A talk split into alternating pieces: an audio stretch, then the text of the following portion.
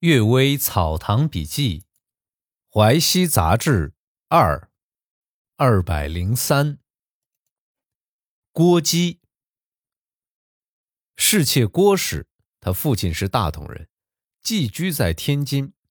郭氏出生的时候，他母亲梦见卖端午彩服的人，就买了一只，因此为他取名彩福。他十三岁时到了我家。生过几个儿子都养不大，只有一个女儿，嫁给德州卢应文。应文是卢辉吉观察的儿子。卢辉吉会算命，曾经推算郭氏寿命不会超过四十岁。果然，他三十七岁时就去世了。我在西域时，郭氏已经生了肺病，向关帝求签，询问还能不能相见，得到一支签，上面写道。喜鹊檐前报好音，知君千里有归心。绣围重结鸳鸯带，叶落双雕寒色侵。他认为说的是我会在秋冬之间回来，心中十分高兴。当时我的学生邱二田在我京中住处，听到这千语就说：“见是一定会相见的，不过最后一句却不是吉利的话。”后来我在辛未年六月回到家里，郭氏的病已经大好了。到了九月，病情又起了变化，一天天加重，最后去世了。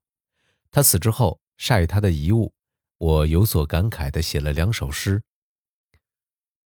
风花海点旧罗衣，惆怅荼蘼片片飞。恰及香山居士语，春随凡宿一时归。郭氏在三月三十日去世，刚好是送春的日子。百折香裙沾画栏，临风还意不姗姗。明知神辰曾先定，终夕芙蓉不耐寒。这两句诗啊，就是用千语的意思。第二个故事，推命用时。世间流传的算命开始于李虚中，他用的方法是将年月日，却不用时辰。这原是从韩愈所作《李虚中》的墓志上来的。李虚中的书在《宋史艺文志》中还保存目录，现在已经失传很久了。只有《永乐大典》记载李虚中的算命三卷还是完整的。书中也说到八字，并非不用时辰。有人怀疑这是宋代的人托名伪作，究竟如何已经无法弄清楚。不过，考察李虚中的墓志，称赞他对五行最为精通，所著书中以人生下来的年月日所遇上的时辰，地支天干相生，盛衰死生，互相比较研究，推算出这人的寿命贵贱、有利无利等等。据考察呀。天有十二辰，所以一日分为十二时。太阳行到某辰就是某时，所以时也称为日辰。国语上说“星与日辰之位皆在北纬”，就是讲的这一点。《诗经》中有“其比之女终日七香”的句子。孔颖达的注释说：“从早到晚七个时辰移动一遍，因此称为七香。”这是日辰。也就是时的证明。楚辞中说啊，吉日兮辰良。王毅注释说，日呢指的是甲乙，辰呢指的是寅卯，把辰和日分别的讲更为清楚明白。根据这些推论，似乎所值日辰这四个字应当连接上面年月日为一句，而后人呢误把这四个字与下面的文字连接成句。所以有不用时的说法。我撰写《四库全书总目》时，也说李虚中算命不用时，还是沿袭过去的说法。现在附带记在这里，用来表达我的过失。至于五星的说法，世间相传是出于张果，他的说法在书籍中也没有记载。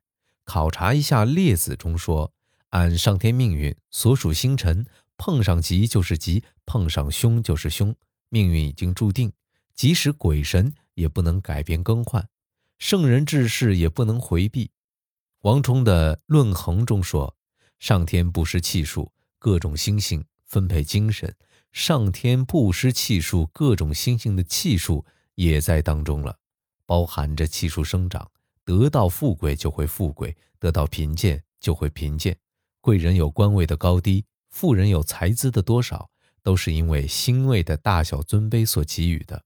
所以啊，用星来论命，自古就有了。”不一定从张果才开始，还有韩愈的《三星行》说：“我生之辰，月秀南斗，牛奋其角，鸡张其口。”杜牧为自己写的墓志上说：“我生在角星某壁，在角中是第八宫，叫做极恶宫，又叫八杀宫。土星在其中，火星跟着木星、土星。”杨希说：“木在张。”在角中是第十一福德官，木的福德大，君子没有什么好担心的。我说呀，当太湖太守不到一年就升任舍人的人，木对角的福气足够了，火土对角是死亡也应该的吧？这种五星之说最早出在唐代，方法和现在没什么不同。用五星之术算命的人假托张果的名字，也不是没有原因的，只是假托的书。语言十分粗俗，比李虚中的命书更加低下，肯定不是唐代的文字。画妖。霍养仲说，有个历史悠久的家族，在墙壁上挂着一幅仙女骑鹿图，落款题名为赵忠木，不知是否是他的真迹。赵忠木呢，原名赵雍啊，是赵松雪的儿子。每当房间没有人的时候啊，图画中的人就会沿着墙壁行走，好像皮影戏的样子。有一天，有人预先把长绳系在画轴的上面，埋伏等待，等画中人行走到比较远的地方，猛然之间把画轴拉下，拿出门去。画中人只得把形象依附在墙壁之上，色彩和图画一样。不久啊，就渐渐变淡，逐渐变得全无轮廓。过了半天，全都隐没了。人们怀疑画中人已经消散。我曾经说过，画中的事物没有形象的实质，又没有精血气息，居然能够贯通灵气，变化形体，似乎不一定。古书记载的那些画妖，我怀疑都是有妖怪借图画形象来现形而已。后来啊，看到林登的《博物志》记载，北魏的元照抓获云门黄花寺的画妖，元照呢就追问画妖说。你本来是空虚的，是画出来的，怎能有妖怪的模样呢？画妖回答说：“形象本来就是画出来的，画像又以相似现实才达到真实动人。真实的形象有所感示，便会有神灵。何况在所画的图画上面，精灵有具体的事物依靠，就可以通灵。我就是得到生活真实形象的感召，终于幻化成妖怪的原因。”我其实是有罪的。画妖的话呢，好像也有点道理。第四个故事，天狐。萧纪孝、萨因绰克图和一个狐狸精交朋友啊。有一天，狐精神色慌张的跑来说：“我我家有妖精作怪，想借您家的坟园给家属居住。”萨因绰克图很奇怪，就问。只听说妖精作怪害人，没听说过还有东西能作怪害狐精。那是什么妖怪啊？狐精说：“那那是天上的狐精，他的变化神通令人不可思议。